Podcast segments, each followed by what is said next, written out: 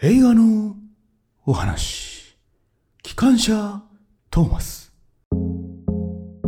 みたいな感じで始めています、実は。この森本レオ風の始まり方です。なんかいいですよね、森本レオのあの、柔らかい感じ。機関車トーマス。この声に憧れているんで、始まり方は映画のお話みたいな感じでやっています。はい、マジでどうでもいいことを話したところで、第4回目スタートしていこうと思うんですけど、今回見た映画は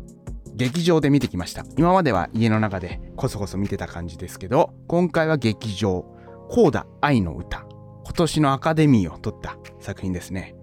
2021年にアメリカでは公開されて、このコーダ、タイトルの由来っていうのが、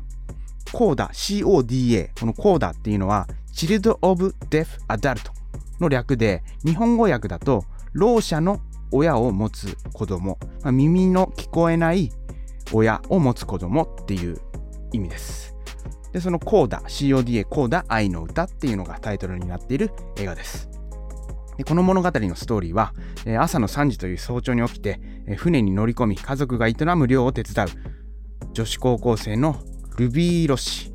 父フランク、兄レオ、母ジャッキー、この3人とも耳が聞こえないと。でその通訳係を唯一耳が聞こえる健聴者である彼女が務めると。でもその高校生のこの女の子、娘にみんな依存していて、唯一耳が聞こえるんで、通訳係を務めていると。例えば一緒に船に乗って、船のなんか警笛とか、向こう側からこう警告音とか鳴った時に彼女がいろいろと、あ、鳴ってるよとか言ったり、あと、漁師の娘なんで、魚の競りとか、そういったところに彼女が立ち会って、値段の交渉であったりとか、そういうのも全部彼女が行っていると。そうですね、なんか病院に行って、その病院のシーン面白かったですね。病院のシーンで。ただね、彼女はね、病院のシーンも一緒についていって、病院もついていって、通訳させられるわけですよ。医者が言ってることを、じゃあ彼女が手話で、親父に伝えて、で、親父はまたそれを、また手話で言ったことを、まあ、彼女が医者に通訳してっていうのもね、非常に面白く描かれてるけど、冷静に考えたらね、彼女の立場を考えたらね、そんなこと言わせるなよっていうような描写でしたね。でそんなルビーに依存している家族。でそんな家族の中、彼女が合唱部に入ったことで、歌の才能があるっていうことを、その合唱部の先生に見抜かれて、で、どんどんどんどん彼女は、その歌の才能が開花していくと。そうした中で、その先生が、君は歌の才能があるから、絶対にこの音楽大学を目指した方がいいということで、どんどんどんどん彼女の夢を見つけて、その夢に向かって走っていく中、家族としては、大学に進学するということはもちろんお金もないし、家族のところから離れなきゃいけないということになると。で、それでまあ大反対の末っていうようなお話です。で、このコーダ愛の歌っていうのは、実はリメイク。2014年にエールっていうフランス映画、それのリメイク作品らしいですね。まあ、ほぼほぼストーリーは似たような感じで、エールの方は酪農をしている、えー両親。で、こっちのコーダは漁師をしている両親と。で、まあ、漁師の方が耳が聞こえないっていうのが、その不便さっていうのが強調されるみたいで、どっちも見た人の評価によると、やっぱりこの設定は素晴らしいと。脚本賞も取ってますからね、アカデミーの。エールの方は耳の聞こえない役を耳の聞こえる人にやってもらったと。そこで結構批判があったみたいで、このコーダっていうのは、実際に耳の聞こえない人の役は耳の聞こえない俳優さんが演じてると。えーこの物語の中では、まあ手話が出てくるんですけど、ASL っていうアメリカ式手話が用いられていて、世界には200以上の手話が存在するみたいな。えーあとですね、この映画はコメディなんですよ。コメディで非常に笑える要素満載。例えば、耳の聞こえない両親が車で娘を迎えに来るときに、とんでもない爆音で娘を車で迎えに来るシーンがあるんですけど、で、まあ耳の聞こえない両親にとっては、ラップで、そのドラムのドンドンドンっていうのを大音量で流すことで、そのビートがズシンズシンとこう体にわかるからってことで大音量にしてて、でも娘にとってはそんなのたまったもんじゃないと。大音量で親がラップの音をかけながら、娘を迎えに来るともう恥ずかしくてたまらないっていうようなこともあったり、で彼女はその学校の中でイケイケのグループではなくてちょっと浮いた存在みたいな感じでちょっと肩身の狭い思いをしていると。でもこのご両親は2人のこの父親と母親の中すごく良くてで父親ももう基本下ネタしか言わないみたいな。感じの、えー、まあ、耳が聞こえないっていうとよく成人君主的に映画とかだと出てくるんですけども普通のおっさん普通の下ネタ好きのおっさんとして、えー、出てきます。そういったところも非常に親しみがあって面白い作品になってますね。あとその父親が言うセリフで面白いのが、まあ、父親がこう飯を食ってて娘も飯を食ってるシーンだったのかな。で父親がプッておならして、まあ、娘は耳が聞こえるんでおならしないでよみたいな感じで父親に文句を言うと父親は「もう知ってるか」と「なんでへって臭いか知ってるか」って言ってでその父親がろう者にも匂いでわかるように耳が聞こえない人にも匂いでわかるようにへっていうのは臭いんだぞっていうようなことを言ったりこのね、えー、耳が聞こえない人ジョークというかそういったところも、えー、あって非常に愉快な、えー、父親です。であと兄貴の存在も良くてこの兄貴は、えー兄貴も耳が聞こえないんですけどその耳が聞こえないのを卑屈に思ってない。普通にマッチングアプリしたりとかまあ普通の男の子なんですよ要するに。うん、それもほんと成人君子にこうね、えー、描いてなくてマッチングアプリしてしかも家族でマッチングアプリをこう吟味してると。わこの子良くないねとか、まあ、そういうのも娘は嫌なんでしょうけどそういうシーンもあったりとか非常にこうコメディとして面白い作品です。まあいろいろそういった面白いエピソードもあるんですけどこのコーダろう者の親を持つ子供。要するにヤングケアラーなんですよ。要は耳が聞こえない親のためにこのルビー・ロッシ女子高校生のルビー・ロッシは幼い時から一緒に何か親の通訳として仕事を仕事というかねこうまあ家族の中では普通だと思われているんですけど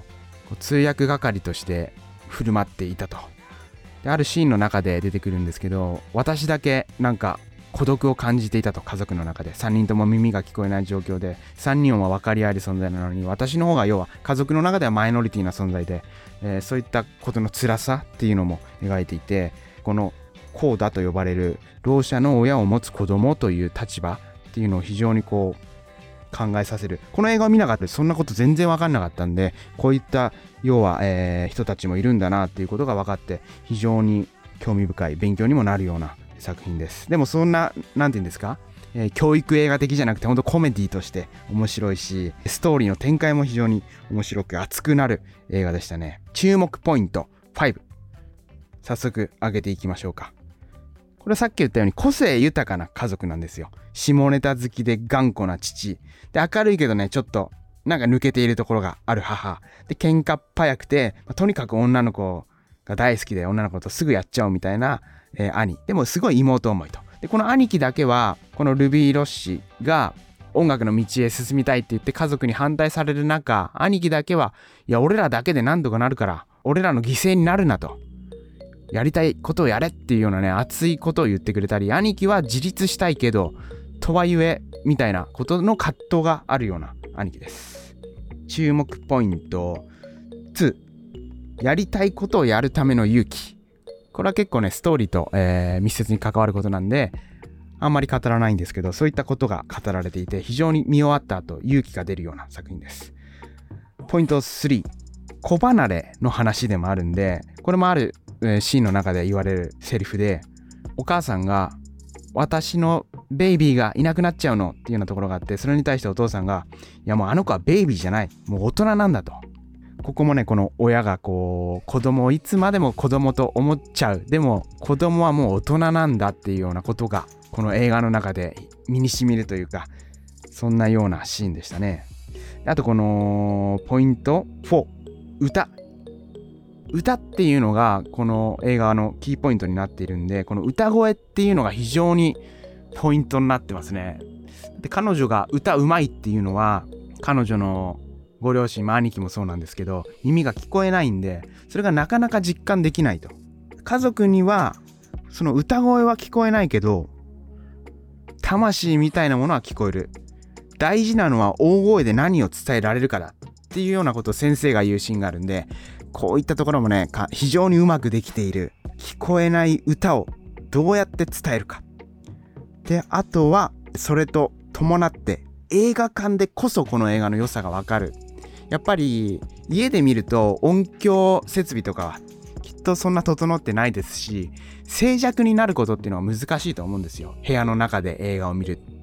ただ映画館の中で、あの密室空間の中で、しかも音響も映画館って結構素晴らしいんで、そういったところであの映画を見ると、より歌の良さ、作品の良さっていうのが伝わる、そんな作りになっていたなと思います。そして注目、ここ注目してほしいっていうのは、手話の身振り、アメリカ式手話、ASL って呼ばれてるものらしいんですけど、その中でも、なんだこのスラング？例えば、コンドームをつけろっていうことを父親が言うシーンで、兵士にヘルメットをかぶせろっていうようなことの比喩を手話でこう面白おかしくというとなんかねパントマイムを見ているような雰囲気であ手話って豊かだなっていうことが感じ取れました。でその手話って豊かだなって思えるシーンがキーポイントになってるところがいくつかあるんででそこが注目してほしいなっていうことですね。あとそのコーダろう者の親を持つ子供っていうのはこれパンフレットに書いてあったんですけど実際に自分がそういう立場だったっていう方が書かれている五十嵐大さんって読むのかな？五十嵐大さんっていうのが、えー、ライターエッセイストの方が書かれているところで実際にこの人もコーダの方でコーダは先に手話を身につける人が多いと。だから Ruby の中での第一言語っていうのはおそらく手話。手話の方がうまく表現できるっていうような子なのかなって思わせられるような、えー、感じがあり、えー、そうした中でその手話の身振り手話の美しさ手話って美しいもうかっこいいなとその手話のえー、なんか素敵な表現っていうのがこの「コーダ愛の歌」の中でありました。そういったところを注目して見てもらうとより一層この作品が楽しめるんじゃないかなっていうようなことを見終わって思いましたね。ということでこの「コーダ愛の歌」やっぱりアカデミー賞を取るだけの作品だな。でこれやっぱ映画館で見ておくのがいいんじゃないかなと思います。是非これは必見の価値あるんで何か語るきっかけに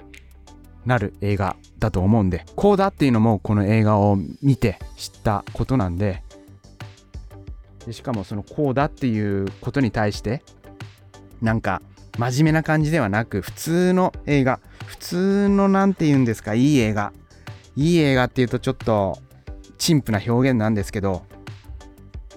うん。とにかく見てください。